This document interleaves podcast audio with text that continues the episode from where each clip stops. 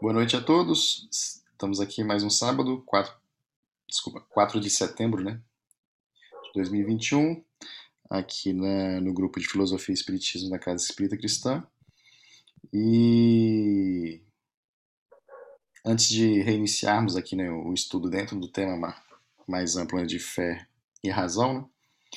É só repassar aqui a, a palavra né, para Isaías, fazer um apanhado né, de tudo que a gente tem estudado né, desde o início do ano, dentro do grupo, fazer uma. dar uma, uma geral aí no que temos estudado até, até o ponto onde nos encontramos atualmente. Né? Isaías, pode ficar à vontade para falar. Sim, vamos lá. A gente a gente começou, a gente começou com um filósofo chamado Plotino. Ele é um filósofo neoplatônico do século do século III, princípio ali do século III, e discípulo de Amônio Sacas. É, Amônio Sacas, assim como Sócrates, nada escreveu, né? E Plotino também seguiu um pouquinho isso aí, essa é, essa tendência de Amônio Sacas né, como um grupo um tanto esotérico que nada escrevia. Mas aí até que um discípulo dele resolveu escrever, né? É, e ele revive Platão. Mas além de reviver Platão, ele vai um pouco mais além. Ele vai um pouco mais além. É, ele apresenta na sua filosofia como o mundo é criado. Como o mundo é criado as três as três substâncias e a, a criação das almas e a criação do mundo tá é, e isso é importante e isso é muito importante no, no, no, essa doutrina neoplatônica a gente percebe que ela é muito importante no cristianismo é, logo ali no princípio e já começando com o apóstolo Paulo o cristianismo ele passa por por um período de vamos chamar de helenização, tá? Quando é, quando ele sobe, ele sobe, vai para a Turquia e começa a ir para a Grécia, Corinto, Éfeso, né? são igrejas é, extremamente importantes e o cristianismo passa por esse por essa helenização. Mas não só isso. Não só isso o cristianismo também ele começa a, a começa a vir filósofos começam a vir filósofos pro, pro, que se convertem ao cristianismo tá e, e começam a pensar o cristianismo é, a partir dos conceitos da filosofia grega e ali principalmente estoicismo e é, Platão. E isso é muito importante. Isso é muito importante no cristianismo é, que se inicia, né?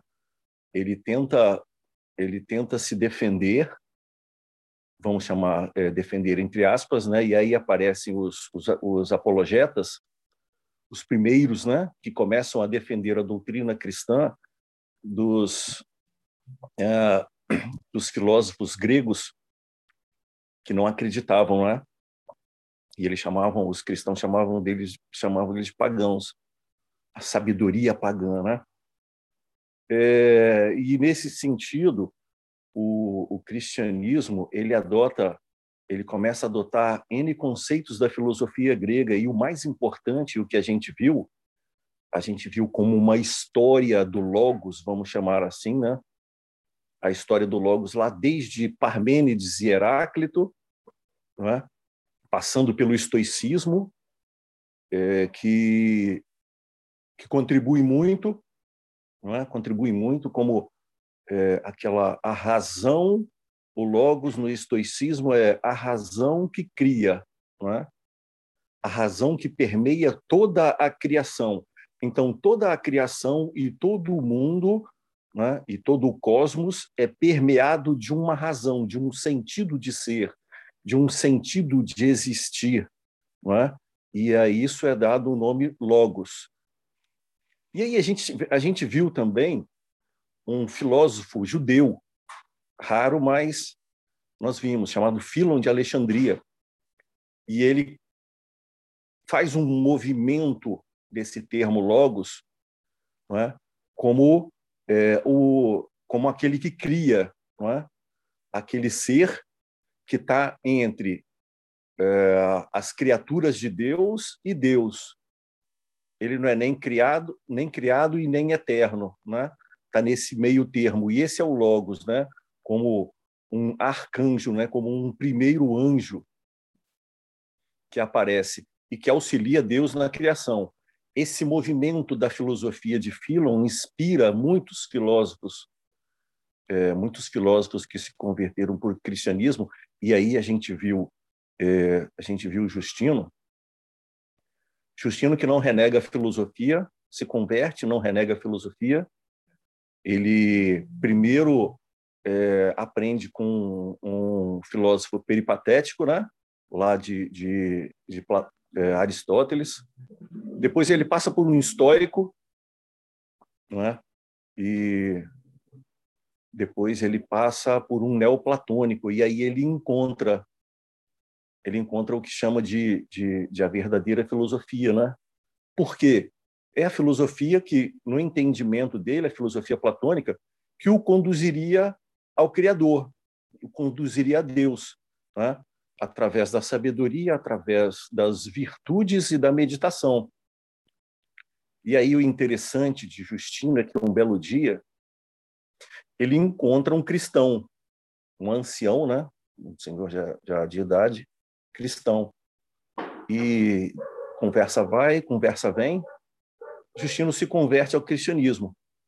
E aí chega esse a, eh, a, filosofia é um dos primeiros filósofos, né? da, do cristianismo, ele, junto com Clemente, junto com é, Anaxágoras e, e, e, outros, né? É, ele é um dos primeiros a trilhar esse esse caminho da filosofia do cristianismo. E o conceito principal de Justino é o logos, é? E ele vai dizer o seguinte: é, o logos integral está no cristianismo, a verdade integral está no cristianismo. Mas e, os, e a filosofia grega? Filosofia grega para Justino, como é que era isso? Para Justino, é, a filosofia grega participava da verdade, né? Participava da verdade com a semente do logos, né? Essa participação. E para ele, o interessante é que Sócrates era quase um era praticamente um cristão para ele, né? De tanto que ele é, perpassou esse logos, né? Abarcou essa verdade do logos, mas para Justino é, o verdadeiro logos, o verdadeiro verbo de Deus, é, a verdadeira razão, a verdadeira razão da existência do mundo é Cristo. Não é? E o ápice disso, e o ápice dessa manifestação da, da razão, do verbo, se dá para Justino com o amor. E isso, essa é a grande diferença para Justino, né? A diferença é, é, que, que, que, é marcante, né? E é que o Logos e a principal manifestação do Logos é o amor ao mundo. Né? E isso aí, para ele, se dá é, verdadeiramente em Cristo. Então a gente fez esse esse esse caminho, né, desde Plotino até agora até agora Justino, é um caminho que está interligado, né? Esse caminho está interligado porque esse princípio da filosofia ele vai se dar justamente é, por causa do neoplatonismo nascente, né? O neoplatonismo nascente que Justino traz traz para o cristianismo e que mais tarde nós vamos ver Santo Agostinho se manifestando nas, lá nas confissões e dizendo, né, ó, oh, eu é, eu conheci o maniqueísmo, mas para mim a verdadeira filosofia se dá começou a existir quando eu conheci o neoplatonismo. Então essa influência é muito marcante. Platão é muito marcante para esse início da, da igreja, né? E esse caminho, nesse caminho da, da história do Logos, a gente pôde perceber é, vamos chamar assim, né, a história do Logos, né? É, nós podemos perceber é, essa influência de Platão, né? E foi um pouco isso aí o que nós o que nós que nós vimos, né? Desde Plotino, passando é, por Filon, depois é, voltamos um pouquinho lá em Parmênides, Heráclito, depois nos estoicos para dar uma olhada nessa história do Logos, até chegarmos agora em Justino. Tá? Um pouco isso aí. Cara, que bacana esse resumo, que, que, que rico assim, né? Deu para para resumir, obviamente. E a gente entende como que lá dos estoicos, o logos como a razão que cria, chega depois a, a, a Justino como é, isso desenvolvido e entra lá no cristianismo, né? E a gente vê isso lá no princípio era o verbo, né? no primeiro movimento de João ali nos seus versículos. E Justino entendendo que que o ápice ou a completude né, é, do, do logos ou o verbo, como foi é, Isaías, se eu não estiver errado aqui, o verbo era uma tradução é, meio meia boca do, do, do, logos, é isso mesmo, né? Quando se fala o verbo, eles estão tentando falar sobre o logos traduzido de forma meio mais ou menos, né? Sim. É isso aí. E a gente vê isso lá em João, cara, e Justino fazendo algo que que para mim é muito incrível assim, né? É, quando você junta é, a reflexão sobre o logos, o pensamento sobre o logos, a tentativa de entender o mundo, né? Que é esse movimento da filosofia, ao amor que Jesus veio nos ensinar como como como ápice da sua da, da, da, da sua experiência com, com nós aqui na Terra, né? Como sendo a completude de tudo, né? Que todas as outras coisas nada são do que parcelas de tentar entender essa verdade. Eu acho isso bem incrível, assim, né? Esse, um pequeno resumo que, que deixa aí explicado como que lá em João, no, no, na, na simples frase, no princípio era o verbo, você tem uma história grega e o acréscimo da, da, da, da proposta cristã, tudo numa pequena frase. Né?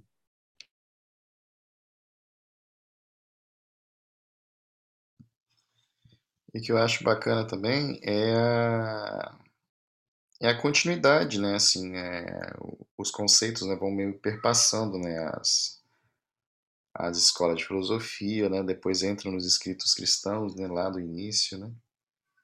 E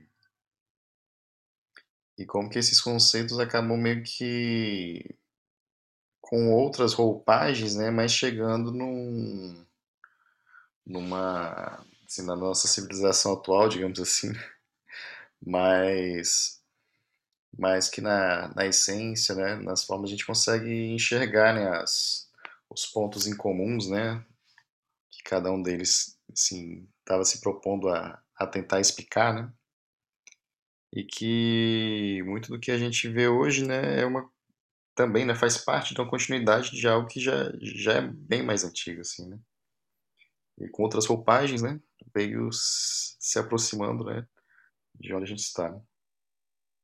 E aí a gente a gente a gente percebe um ingrediente no, no um ingrediente a mais em Justino é que é, o retorno o retorno do homem ao logos e principalmente a Deus ao uno é, ele não se dá somente na, com a sabedoria não é? como, no, como nos, nos, nos gregos. Não é? é se a gente olha os, os platônicos, o retorno se dá simplesmente, apesar da prática das virtudes, mas com a sabedoria. Com Justino, esse ingrediente da virtude, da virtude e da sabedoria, ele leva um, um ingrediente a mais. E esse ingrediente é o amor, né? Entende? É o amor que o Logos manifesta pela humanidade que, junto com a filosofia que Justino mantém e a prática das virtudes, mas com o amor, nos ajuda nesse caminho né, de retorno, de retorno ao Logos e de retorno a Deus, né? Então isso aí é, é, é extremamente, extremamente importante, né, para Justino. Se a gente for, for nessa linha comparar com a salvação, que hoje é muito comum na Igreja Católica e Protestante, suas variações, né? Se a gente voltasse a essa origem da reflexão de Justino, é, a salvação estaria atrelada à prática do amor, né? Porque eu acho que iria rever muito do que nós temos hoje, né? Mas o tempo vai passando, as coisas vão se reconfigurando, que essa ideia de Justino do amor como a base, é, como o caminho único, né? De, de, de, de, construção desse retorno a Deus, é, é ele, ele refaz muita lógica que se tem hoje de cristianismo, né? do, do dia a dia de hoje.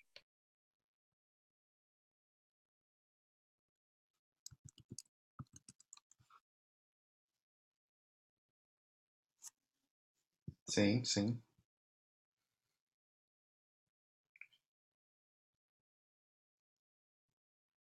Eu acho que lá na frente a gente pode até falar, né, o que que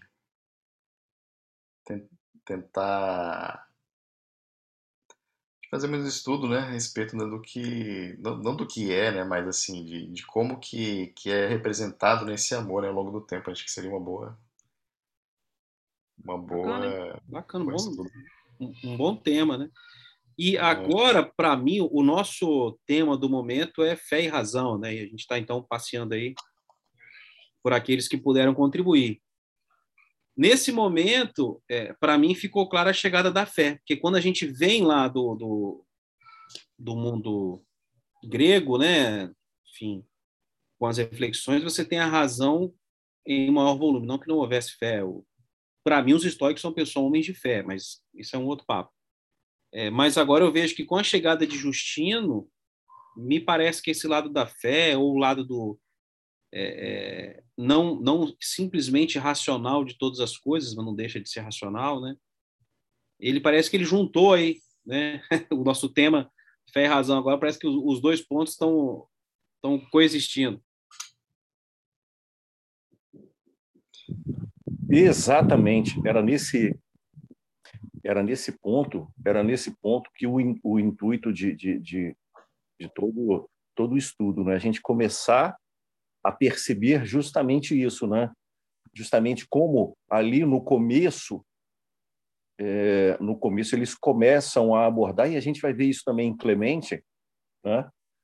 É, posteriormente, quando a gente olhar, a gente vai dar um, a gente vai poder perceber também em Clemente, Clemente de Alexandria, é, essa manifestação também da, da fé e da razão, né? e ele mostrando e ele mostrando como como é que é a razão, né? E as suas e as suas partes, né? Como é que é a mente e as suas partes. E a gente vai perceber o casamento ali da, da fé, da fé e da razão, né? Como eles conseguem articular toda a filosofia grega, trazer toda a filosofia grega é, sob é, mudando alguns conceitos, é lógico, como fez Justino, né?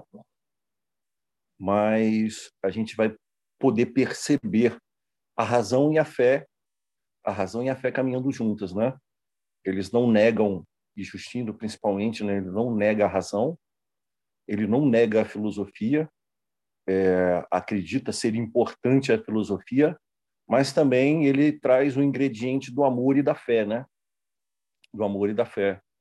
É, o amor, que é a manifestação do Logos pelo homem e pela humanidade, né? E a fé nesse a fé nesse caminho, nesse caminho que o Logos manifesta e que ele toma por verdade suprema, né? Isso é bem interessante.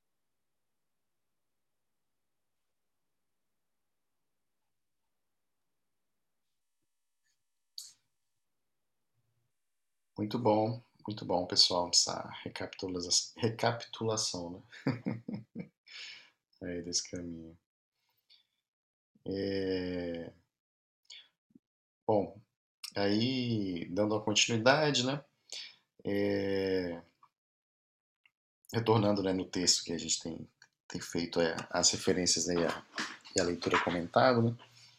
É... Entramos aqui num, voltamos aqui, né, na verdade, né, pro, dando continuidade aqui no, no Justino, né? Aí a partir agora de um, trecho chamado Diálogo com Trifão, né?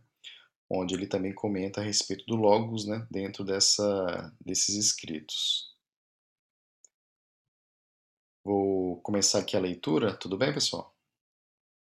Beleza. É...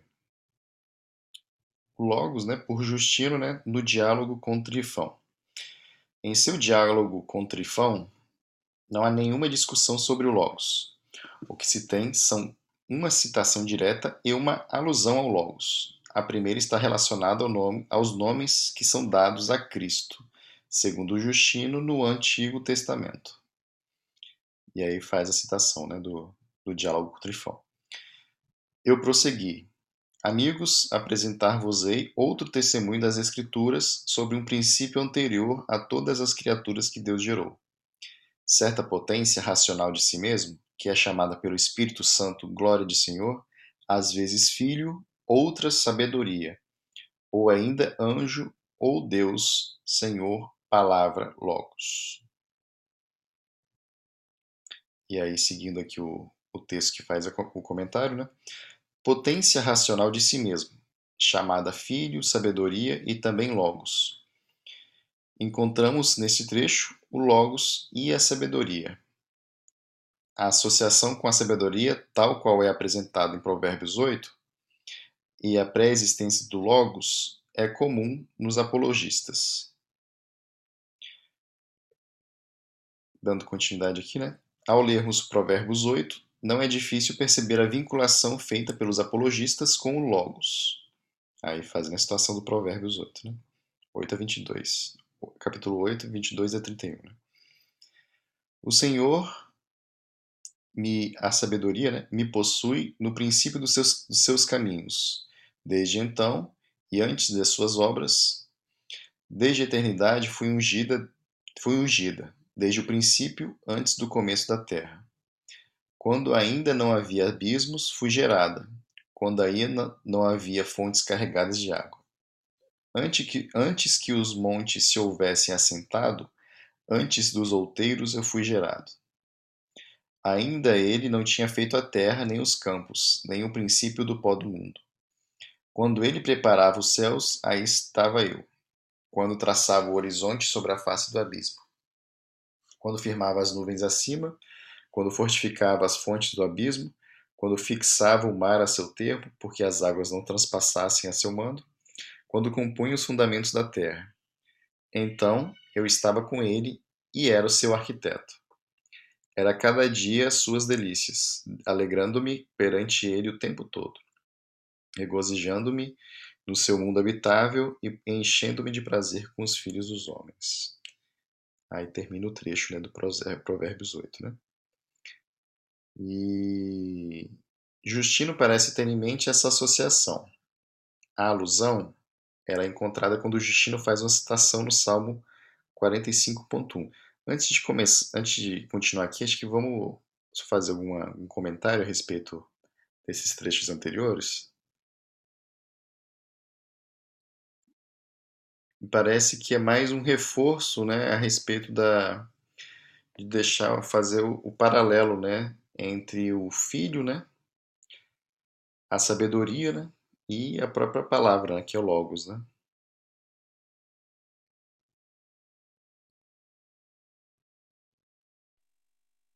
Sim, e para mim assim, é, é, ele tenta mostrar justamente, ele tenta mostrar justamente, ó, é, lá no Antigo Testamento, lá no Antigo Testamento eles já falavam desse logos, entende? É, e começa a mostrar, né? E ele começa a mostrar lá no Antigo Testamento justamente é, a pré-existência do Logos e como o Antigo Testamento já mencionava, né? E aí o mais interessante que eu achei, cara, é potência racional de si mesmo. Potência racional de si mesmo. E aí me remete é, chamada Filho, né? E também Logos. Isso me remete um pouquinho à, à segunda hipóstase, a segunda hipóstase de Plotino, né, que é a inteligência, né, a razão, a inteligência ou o espírito, né, que possui, é, que contempla, na verdade, que contempla as ideias, as ideias perfeitas, né, que contempla as ideias perfeitas e se une a uno, retorna ao uno novamente, né? E aí começa, né, a, a criação da alma do mundo, né? É, a partir da a partir da, da contemplação das ideias perfeitas aparece a processão da alma do mundo, né? Acho interessante é... esse comentário, Isaías, que, que, que acaba que até no trecho fala a respeito né, do Espírito Santo da glória de Senhor, né? Às vezes filho, outra sabedoria. Né? No espírito também, assim, o termo, né, pelo menos, né? O nome espírito estava vinculado, né, também, né? A filho, sabedoria e logos, né? Exatamente, me remeteu, assim, é, é, é, como como como o neoplatonismo trabalha essa questão da, da, e depois principalmente Plotino, né? Feliz com a, com a sua muito feliz em sua sua filosofia, ele trabalha toda essa questão da da, vamos chamar de intermediação da criação, né? Intermediação da criação, isso eu achei perfeito, cara. Eu achei perfeito. É, a potência racional, a potência racional de si mesmo, né? A razão que permeia o mundo e cria as coisas, né? É, e essa razão está no logos e essa razão é o logos, né? É, eu achei isso, achei isso fenomenal. Muito legal. E aqui no Provérbios 8, né? Me parece, né? É como se fosse a própria sabedoria falando, né? No trecho do Provérbios 8, né? É isso aí mesmo. Aí falando, né? Que antes de tudo, né? Antes do que é gerado, né? Eu estava lá, eu estava presente, estava com ele, né? E eu era o seu arquiteto. Né?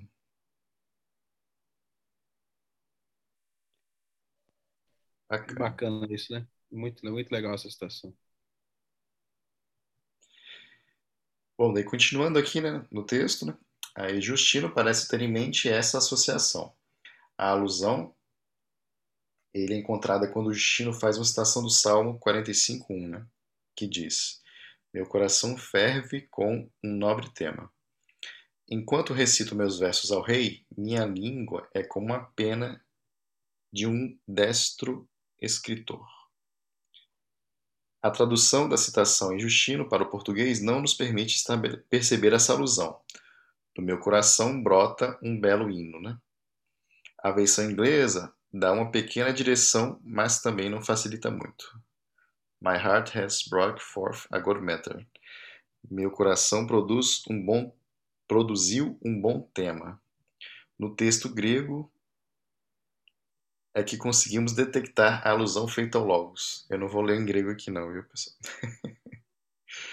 Mas aí o que ele explica é logo um agaton, né? É a boa palavra. O belo hino, o bom tema, a boa palavra refere-se a Cristo.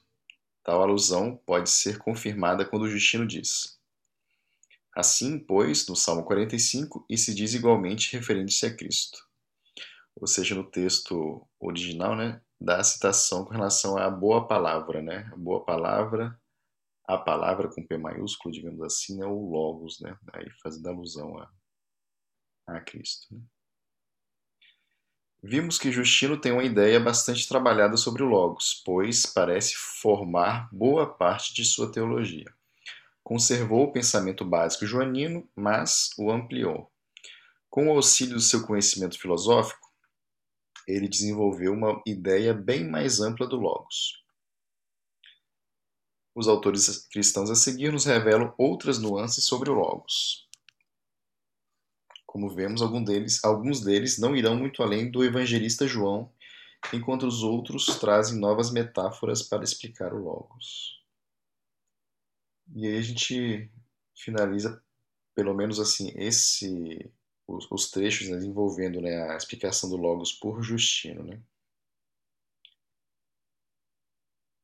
Querem fazer um comentário, pessoal? Senão posso entrar aqui nesse. Eu, eu quero, na verdade, eu queria até me ajudar aqui no esclarecimento. Lá em cima, quando ele cita o Velho Testamento, se vocês entenderam qual parte do Velho Testamento ele está citando, ou, ou se isso não ficou.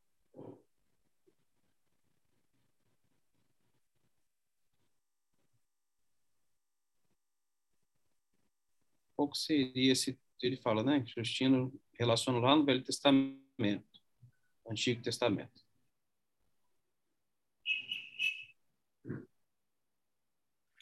Eu, eu entendi, entendi essa parte quando, quando ele coloca aqui: eu prossegui, amigos, apresentar-vos-ei outro testemunho das Escrituras, um pré, apenas um preâmbulo.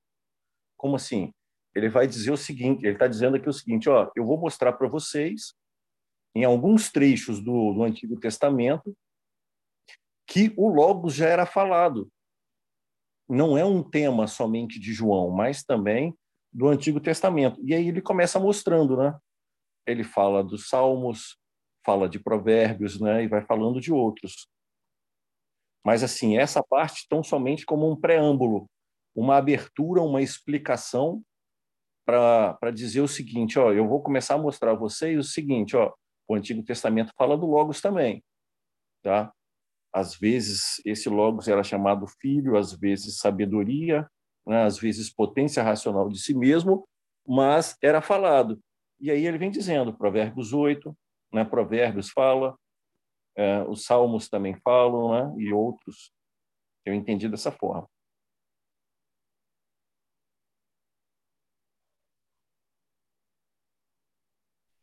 Beleza.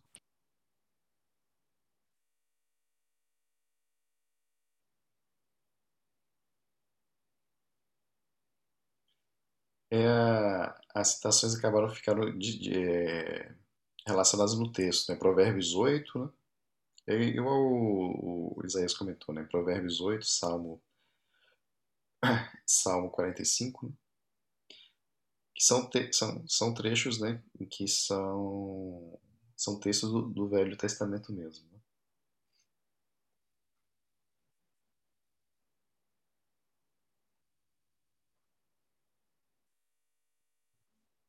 Podemos dar continuidade, pessoal? Vamos lá.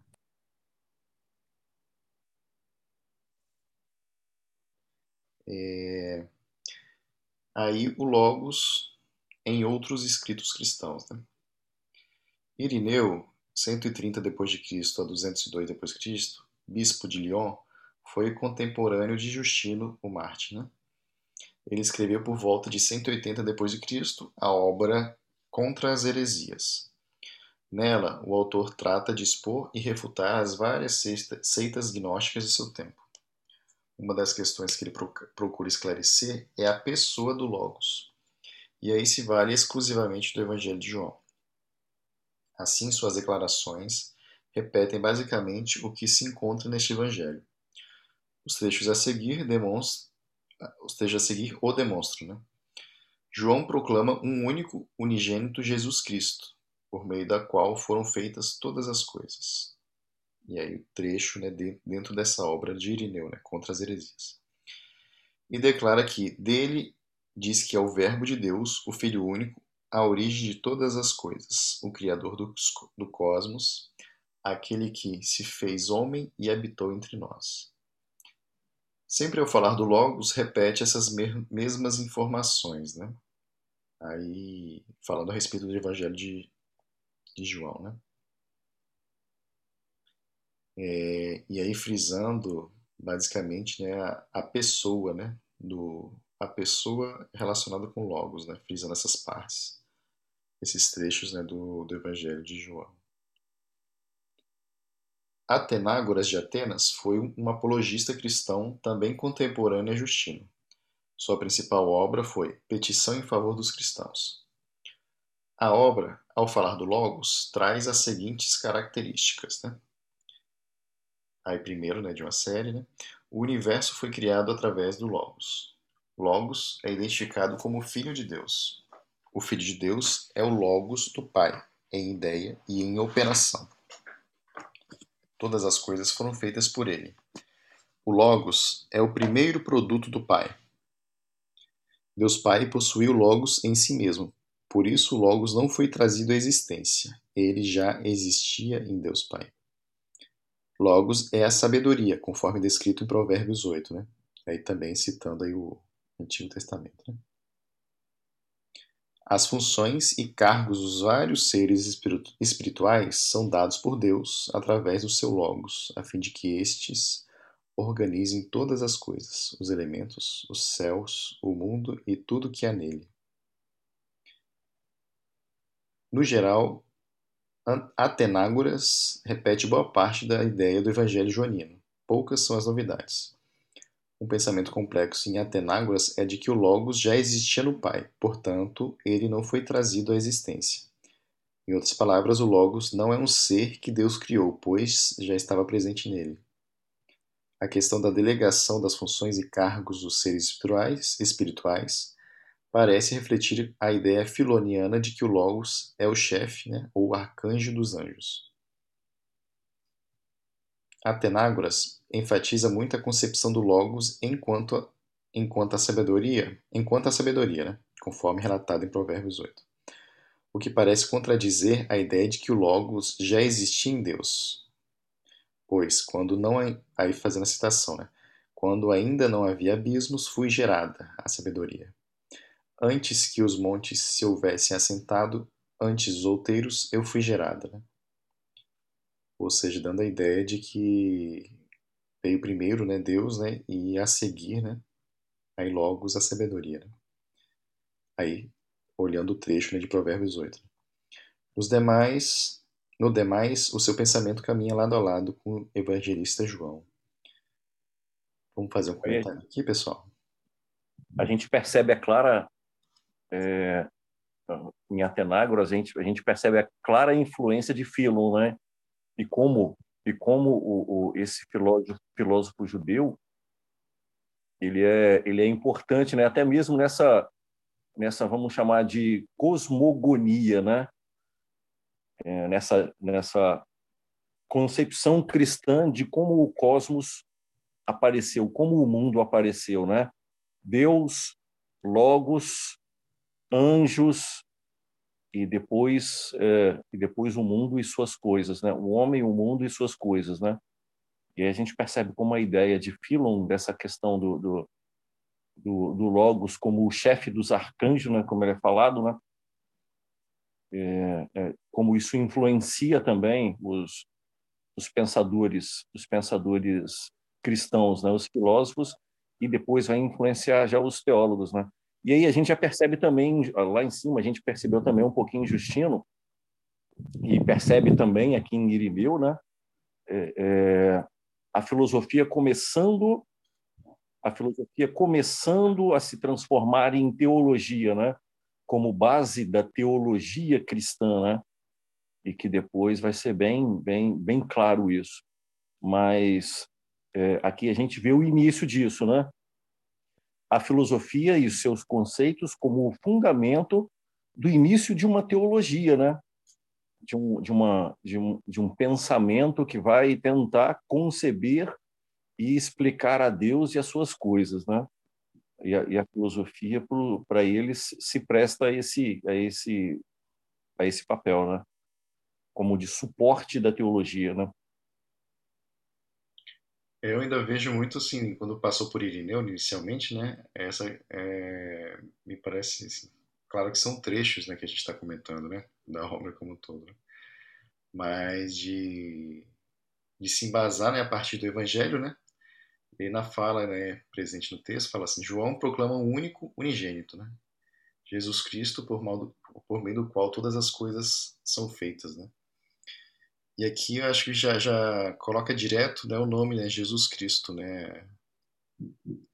Assim, existe toda a associação a logos, né, logo, logo assim, que a gente vem estudando, né? Mas me parece que ele quis enfatizar né, um único, né? Um único Filho de Deus, né? Sendo ele o Jesus, né? Jesus Cristo, né? Guiador de todas, por meio da qual todas as coisas foram feitas. Aí realmente eu consigo entender o que você comenta, né, Isaías, da, desse início de teologia, né?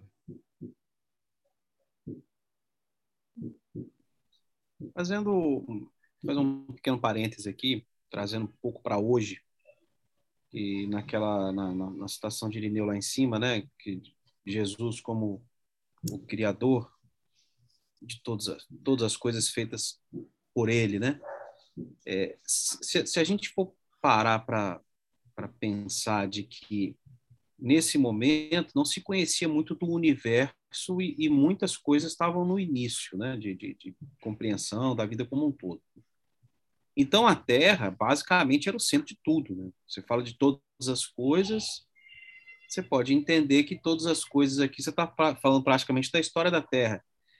E aí isso casa muito com o que hoje o Espiritismo é, é, aborda, né? sobre Jesus ser o governador da Terra, aquele que, que, que recebe de Deus aquela bola incandescente do Sol e molda isso até virar um planeta, desenvolve tudo que tem de detalhes de vida da planta, aos animais, a gravidade, faz isso aqui existir e, e, desenvolve a vida aqui dentro e recebe os espíritos que aqui estão, né, nós, em desenvolvimento, sejam nativos do planeta Terra, sejam é, é, povos que vêm de outros planetas como o de Capela. E é nesse momento, você, se você observar a Terra como o, o centro de todas as coisas, é tudo veio por, por intermédio de Jesus mesmo, desde a concepção da Terra até ser esse grande pastor de todo mundo que está aqui, né? em evolução, esse profundo amor. Mas depois, quando o mundo vai se desenvolvendo, né, em todos os seus saberes, chega até o ponto que, que Chico tem uma, uma frase muito bacana, né? O Haroldo ele faz um estudo sobre os Cristos, e às vezes eu cito aqui, mas é muito legal isso, de como é, depois de se tornar um espírito puro, inicia-se uma segunda jornada, ele vai pegando isso em várias citações, né, de Kardec, Revista Espírita, etc. E ao final de uma segunda jornada, que a gente não sabe nem muito bem qual é, você se torna um Cristo. Então você já está falando de algo que praticamente você confunde com Deus, dependendo do ponto de vista, de tão longe da nossa compreensão que está. Mas Chico fala que, até com, com aquele jeitinho dele, né, com todo respeito ao, ao nosso Jesus Cristo, que é governador do planeta Terra, existe um Cristo ainda superior a ele, que é governador do sistema solar, e que um Cristo ainda superior a ele, que é governador do, do, da, da, nossa galáxia e por assim e, e, por aí vai. Então, quando a gente vê aqui o Logos, é, aqui, obviamente, até o recorte também parte da crença, do, do raciocínio deles, você tem um Cristo. Mas hoje, segundo o nosso ponto de vista, é, esse logos deixa de ser a pessoa de alguém, quando você não olha só o planeta Terra, e ele passa a ser, na verdade, a representação do que é a replicação da, da, da própria vida. Né? Então, Jesus foi para a Terra o Logos, mas existem Logos aí espalhados universo afora, sendo o que Jesus foi para nós.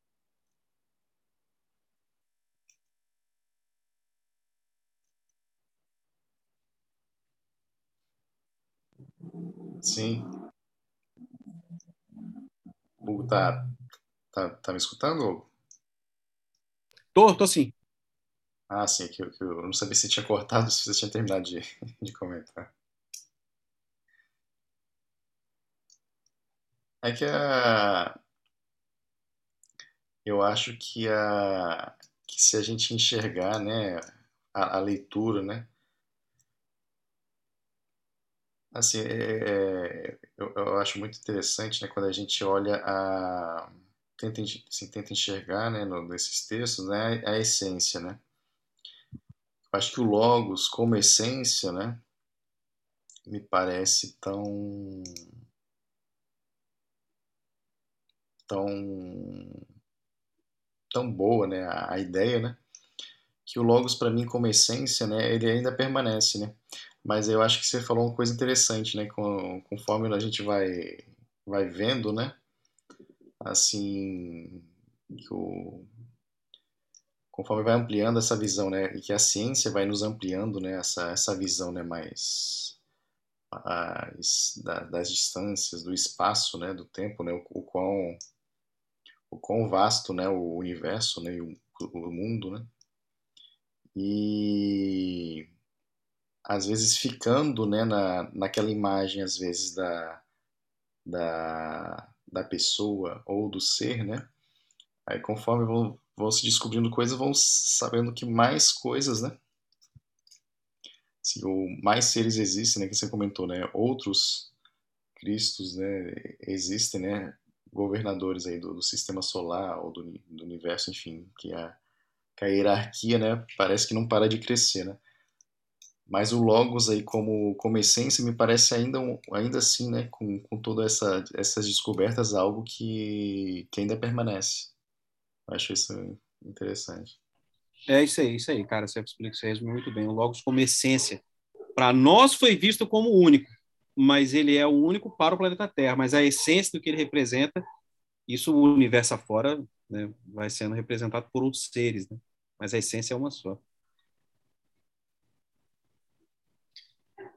Não sei, se, não sei se você quer abordar uma coisa, mas eu queria. Eu, eu, às vezes me passa um pensamento meio maluco, eu vou dividir com vocês aqui, mas deixa eu ver se vocês têm algum comentário sobre isso. Pode, pode prosseguir. Então tá. Agora os devaneios, hein? Licença para falar besteira aqui. Eu estava aqui pensando uma coisa, cara. É... Nossa, é até difícil tentar explicar, mas vamos lá. Quando a gente, voltando lá em Plotino, nós temos as três hipóstases, hipóstases. Falei certo? Deu uma travada, tra, travou. hipóstases. Você tem o primeiro que é o uno, é o incriado, né? O, a segunda hipóstase, que é a, a, o pensamento, né, a inteligência, né, o espírito, e a terceira hipóstase, que é aí a, a, a vida, o planeta, o ser humano, o tempo, né? onde é a vida manifestada. Ainda tem a alma, né? Digamos assim, né? É a alma, que é chamada terceira, né? O nome dela, né? É, acho que é, é aqui onde existe a vida, enfim. Eu estou fazendo um resumo muito, muito do mais ou menos aqui. Será que é, é, primeiro que pensar sobre evolução não é uma coisa simples, porque como é que você vai prever evolução se você não sabe o que está depois do que você enxerga, né?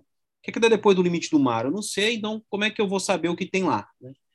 Mas será que a evolução de um, de, de um espírito até o ponto de espírito puro, que é aquele que não precisa reencarnar, para um segundo estágio seria a transformação, né, a saída dessa, dessa mera terceira hipóstase aqui de alma para adentrar o universo de Logos, ou seja, eu estou pegando um pouco do carona na fala do André, de que o Logos é uma essência e essa essência poderia ser atingida.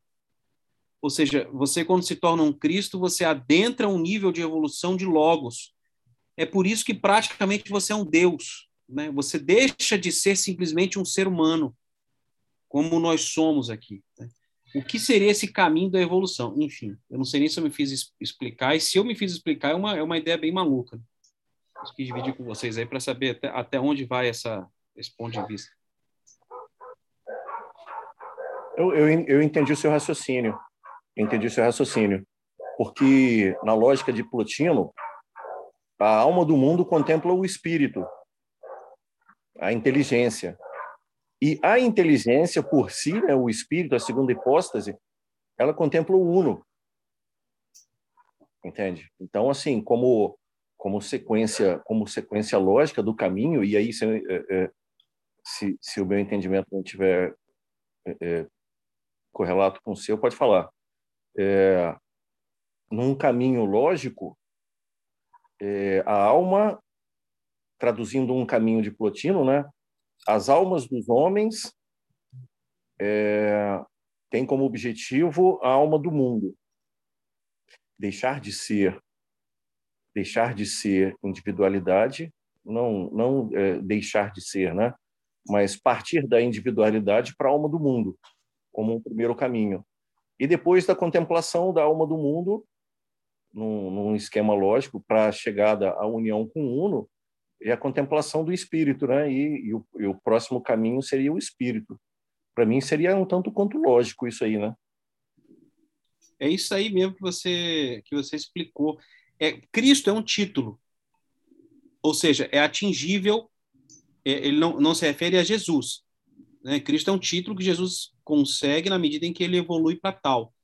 Já pensou se Logos for uma espécie de Cristo, percebe? Uma espécie de título, ou seja, uma espécie de algo alcançável, e não mais aquilo que ou você foi criado como Logos e nada mais será, né? A partir disso, a gente não seria, não, não, não seria isso, não seria aquilo que, que, que, que vem, né? Na, na, após a primeira hipóstase, ele, você tem a criação do Logos e nada mais é Logos, e na verdade Logos é algo atingível. Né? Logos é, é, é, é, esse patamar que o espírito chega, dependendo do grau de evolução dele. E aí, nesse sentido, nesse sentido, por que o Logos de Deus? Por que a palavra de Deus? Porque não existe diferença. Não existe diferença. Ele permanece uno com o Pai. Ele permanece, o Espírito permanece em união com o Uno, né?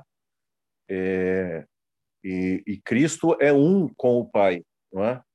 Então, nesse sentido, é o caminho, é justamente esse caminho, né?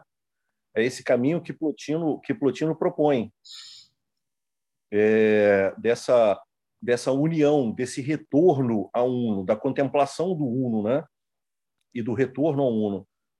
É, e aí, fazendo uma, uma, um raciocínio por semelhança, justamente o logos, o logos é isso, né? É a manifestação, é o verbo de Deus, né? É a palavra de Deus. Então não existe diferença entre o logos e Deus. Eles permanecem em perfeita união.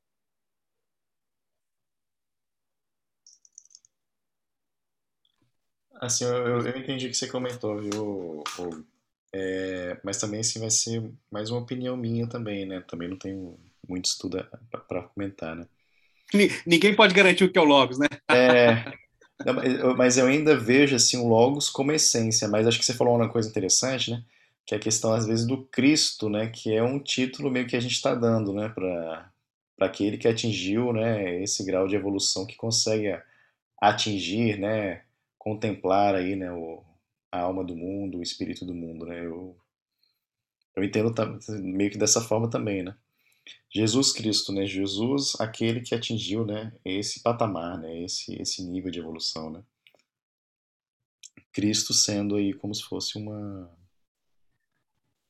uma identificação, né? Assim, um título, uma identificação né, para aquele que, que, que, conseguiu atingir esse patamar de evolução, né? É, o, o nó que deu na minha cabeça é exatamente esse, André, que você citou, porque para mim até agora o verbo, o Logos, tudo isso era uma coisa que existiu num primeiro momento. É difícil colocar tempo nas coisas, né? Mas ele existe no momento, ele é uma essência e nada atinge a ele. A evolução dos seres humanos, ela, ela tem um limite e ela não chega ao Logos. Né? O Logos é, é, é essa ideia como um todo do espírito, é essa essência, né? E não é um ponto que se chega. Mas agora me deu esse nó aqui na cabeça, foi, cara, peraí, e se, e se não for isso, né? É, por isso que eu falei que é um devaneio. Isso, na verdade, foi uma coisa possível. Se for esse caminho de Plotino, é possível chegar lá. No retorno ao Uno, a gente consegue ter uma evolução tão absurda, impensável para a gente aqui, né, de Jesus ser... É, é, o que é um Cristo? Ninguém, ninguém sabe explicar o que é um Cristo. Né? Explicar um espírito puro já é difícil. Explicar um Cristo que é depois, depois disso é mais difícil ainda. Imagina, então, cara, num, se, não seria isso. Enfim, é esse devaneio aí que vocês entenderam, já me fiz por satisfeito. Mas é uma coisa que eu, que, eu, que eu tenho comigo, né? Também, assim, opinião minha, né? Deixar claro aí também. Que é que aqui, né, assim, no plano material, digamos assim, né? A gente vê essa, esse progresso material né, meio caminhando, né? Mas nós, né, enquanto almas, né, enquanto espíritos, né, é... é que eu acho que às vezes a ideia né, de evolução está né, tá muito ligada, se o, o senso comum está muito ligado, às vezes, né, a, ideia de evolução né, com um, alinhado com o progresso material, né? E aí a gente tem toda essa essa às vezes, né, na verdade, tem, às vezes pode ter toda essa, ideia, né, de de planos mais evoluídos, né, no sentido às vezes até material mesmo, né, de conseguir fazer, né, assim, as é, transportes de, de uma forma diferente, né? É, a tradução de pensamento, leitura de pensamento, né, ou comunicação através de pensamento, que às vezes, quando a gente olha no plano material, a gente acaba muito ligado com o que a gente às vezes tem aqui, né? É, internet, né, bem-estar, né? Ou então transporte, locomoção, né? E aí a, mas a evolução que a gente enxerga como um progresso material, né, não é, assim, para mim no meu modo, né, não é a mesma evolução, né, no sentido espiritual ou da, da alma, né, digamos assim, né. Me parece ser muito mais uma uma evolução, às vezes até mais pro lado até às vezes até psicológico, né, de uma questão de vivência, né, mais espiritual, né, que que às vezes assim pelo menos eu por mim mesmo, às vezes não tenho nem, nem uma. Às vezes a gente só tem um vislumbre né, do que seria, às vezes, a, evolução espiritual, né? E muito pelo que nos foi contado, inclusive, né? E. É. Então, assim, assim, acho que às vezes, assim, a questão do retorno da, da, ao Uno, do retorno contemplando, né? A alma contemplando o espírito, o espírito contemplando a alma, né? Ainda assim, é uma visão, assim, muito muito minha, assim, racional, né? Do ponto onde eu estou, né? Alguém me contou e eu achei essa sua ideia muito boa, né? Muito, muito interessante. E, e, e aí eu, eu fico na, na, nessa questão, né? De, do, do, do Cristo, né? O Cristo, assim, é... Jesus Cristo, né? Foi o, o título, assim, Cristo como título dado àquela pessoa que está muito evoluída, né? Mas o, o que é a evolução daquela pessoa que a gente está contemplando, né? é a evolução material, a evolução psicológica, ela está em outra sintonia, em outro patamar, né? Eu vejo, vendo ela, eu vejo uma pessoa, vejo um ser humano, né? Mas ela, enquanto ser, espirit, ser evoluído espiritualmente, né? Como que eu faço para enxergar essa evolução espiritual nela, né? É, são, são questões que às vezes me surgem assim aqui, né? Por isso que eu acho que, que tem, tem muito, muito a tem muito a ver essa, essa questão que dessas das dúvidas que surgem em nós né, a respeito do, do próprio Jesus, é. né, Jesus Cristo, né? Jesus pessoa, Jesus Deus, né? Jesus Logos, né? Jesus Cristo, né? Então, assim, é, são questionamentos, né? Assim, dúvidas minhas também compartilhando com vocês aí também. Né? E para poder piorar o meu devaneio, que eu estava aqui quando você falava de evolução, é, a quebra, quebra não, vou usar outro termo, a passagem da condição espírito para a condição Cristo, talvez ela seja tão, tão intensa como é a passagem da condição animal para a condição ser humano. É algo que a princípio é tão improvável e que inclusive a gente não tem explicação, né, esse tal duelo perdido, que eu acho que para você chegar na condição de Cristo, talvez seja algo tão maior do que é ser um ser humano, e esse é o questionamento é interessante, como eu enxergo o Cristo além do ser humano que está andando ali, né, que fez o milagre ali? Como eu enxergo o Cristo? Talvez é, é uma quebra do tamanho do que é um animal se tornar um ser humano, indo nessa linha de pensamento. Tem outros, mas, enfim, talvez seja algo dessa natureza. Você sair de um cachorro, de um animal ali, né, seja qual for, um chimpanzé, para se tornar um, um ser humano, talvez seja a mesma grandeza de evolução do que é um espírito para uma condição de Cristo, e é que eu, por minha conta, colocando tudo como logos aí. Não é minha, não, os autores aí. Então, fechei meu, meu devaneio, tá? Gastei minha, minha, meus créditos tudo aqui. Tranquilo.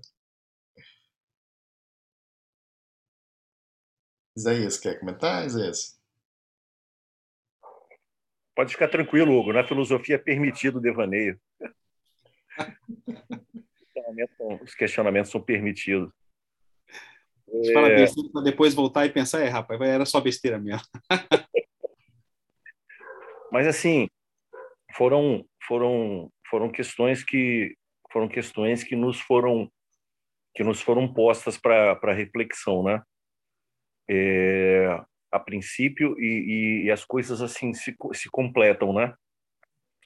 É, a princípio, uma tão somente uma filosofia, uh, filósofos eles questionaram justamente a questão da criação, é, do que é o homem, qual a sua essência e como ele faz para retornar.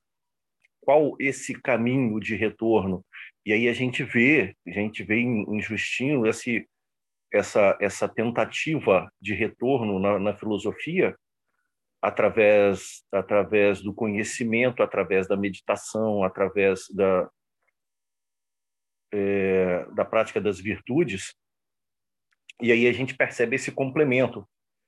A gente percebe um grupo, é, isso aí assim, olhando de, olhando de cima e de fora, né? Uma fala de quem está olhando de cima e de fora. É, é a gente vê um grupo é, que se manifesta e, e diz o seguinte, ó, esse cara, esse cara é aquele logos que eles disseram, mas ele é muito mais do que isso, né? É, ele é muito mais do que esse logos, né? Do, ele, o logos que eu estou dizendo que ele é é muito mais do que aquele logos que os filósofos falaram.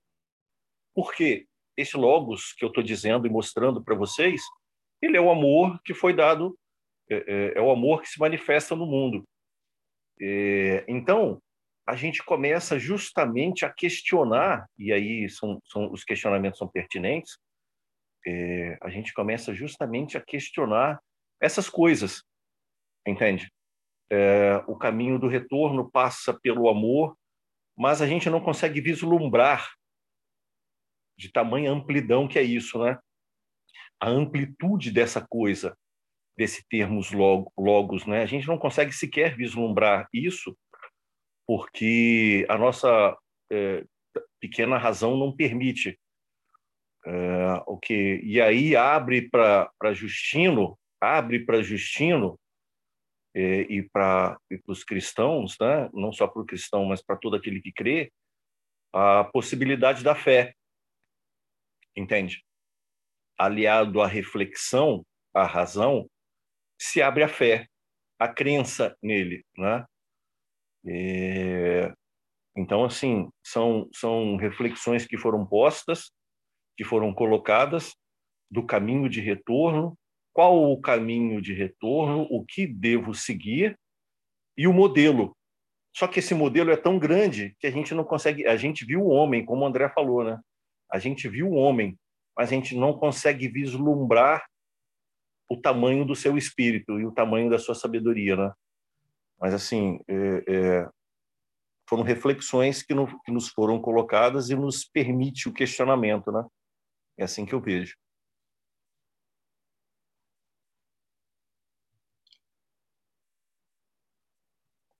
Muito bom, pessoal, essa conversa com vocês.